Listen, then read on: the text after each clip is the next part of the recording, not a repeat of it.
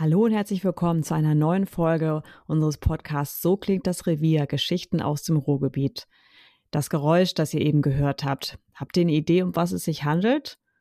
Wir werden es gleich aufklären. Ich kläre das aber nicht alleine. Mein Name ist Caroline Rotherberg, ich bin Pressesprecherin bei TÜV Nord und bin hier gemeinsam am Start mit meiner Kollegin Julia Mandrion. Hallo Julia. Hallo. Und wir haben heute dabei Sven Bettendorf. Sven ist bei TÜV IT IT-Evaluator. Ein cooler Name, finde ich, für einen Beruf. Und ja, wir wollen gleich mal einsteigen. Ich würde sagen, wir hören noch mal ganz kurz in das Geräusch rein.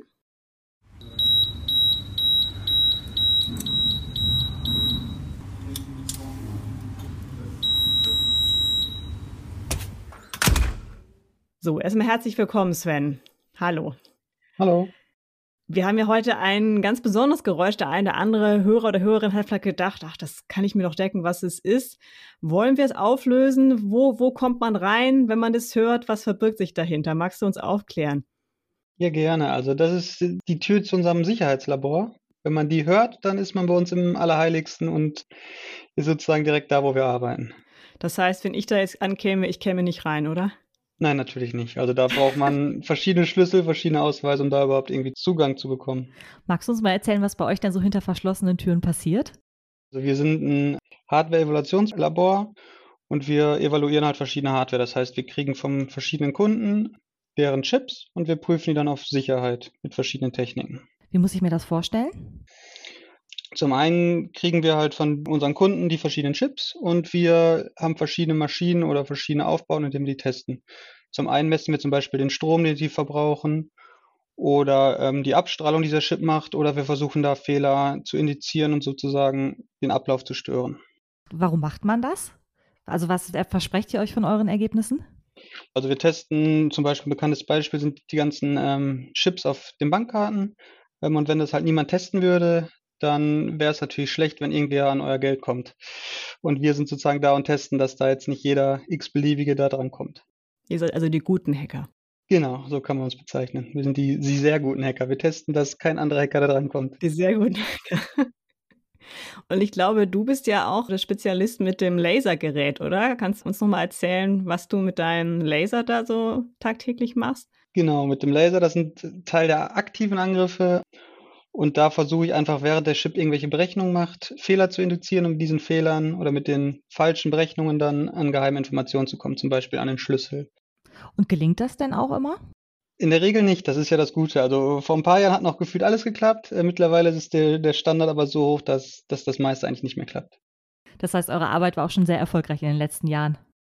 Genau, also als wir angefangen haben, war, war sehr viel erfolgreich und mittlerweile ist der Sicherheitsstandard aber deutlich gestiegen und wir haben immer noch mal, immer mal wieder Erfolg bei manchen Sachen, aber der größte Teil ist eigentlich abgesichert mittlerweile. Ihr seid ja mit dem IT-Hardware-Labor in Essen, glaube ich, eins der weltweit relativ wenigen Labore, die sowas machen oder auch in Deutschland. Ne? Gibt es nur wenige. Genau. Wie viele Kolleginnen und Kollegen arbeiten bei euch? Also im Labor arbeiten so um die 15. Aber der TÜV IT hat natürlich noch ein paar mehr Mitarbeiter, die dann so auch Softwareprüfungen machen. Ähm, die haben noch ein eigenes Labor, da bin ich jetzt nicht tätig. Oder auch so Dokumentenprüfungen. Genau. Aber ich glaube, im Labor sind wir so um die 15 Leute. Ja, wir wollen jetzt ja auch ein bisschen über das Thema Ruhrgebiet sprechen. Also wir heißen ja auch hier im Podcast So klingt das Revier. Kannst du mir mal sagen, was du persönlich mit dem Ruhrgebiet verbindest? Oder auch mit deiner Heimatstadt? Wo kommst du eigentlich her, genau? Ich komme aus Essen war schon immer ein Essener und bin auch immer noch ein Essener. Wirst du es auch bleiben? genau, und werde es wahrscheinlich auch bleiben. Bis jetzt sehe ich keinen Grund, hier wegzuziehen. Essen aus Überzeugung.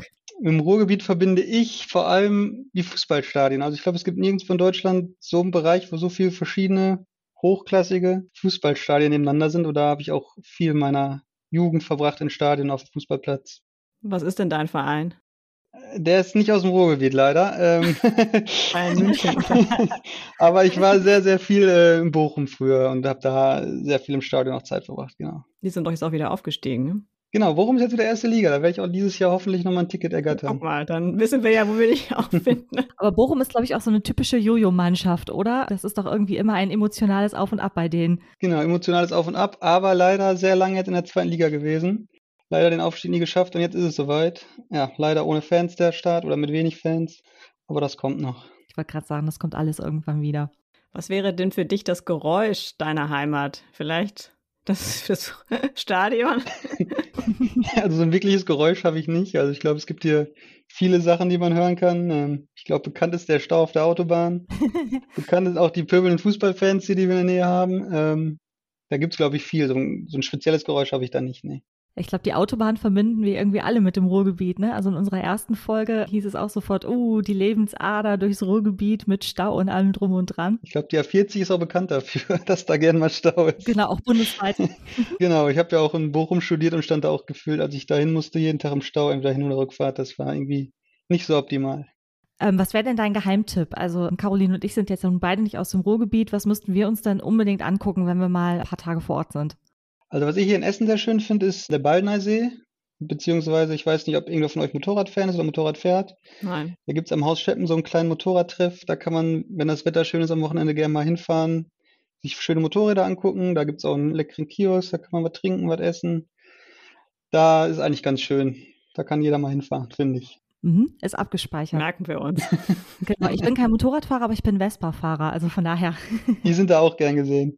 Geht auch. Ja, man kann auch mit dem Fahrrad um den Ballnersee fahren, dann kommt man da auch aus. Oder mit Inlinern, je nachdem, wie man Spaß daran hat. Ist wahrscheinlich im Moment auch alles sehr voll bei euch, oder? Genau, also jetzt bei dem Regen, der Moment hier ist nicht so. Da ist im Moment ein bisschen Überflutung. Mhm. Aber ähm, klar, beim Sommer und wenn da schönes Wetter ist, dann ist da brechend voll. Ja, Sven, dann ganz herzlichen Dank, dass du uns einen kleinen Einblick in deine Arbeit und in deine Lebensumgebung gegeben hast. Und ja, wir hoffen, dass wir euch mit dieser Folge das Ruhrgebiet nochmal wieder ein kleines bisschen schmackhaft machen konnten und dass ihr jetzt auch so eine kleine Ahnung habt, was bei uns ein Hardware-Evaluator, wie du dich nennst, macht und ja, wie eure Chips zum Beispiel auf den Bankkarten demnächst sicherer werden und dass ihr damit auch guten Gewissens einkaufen könnt. Herzlichen Dank und wir hören uns bald wieder. Tschüss. Ciao. Schöne Grüße nach Essen. Tschüss.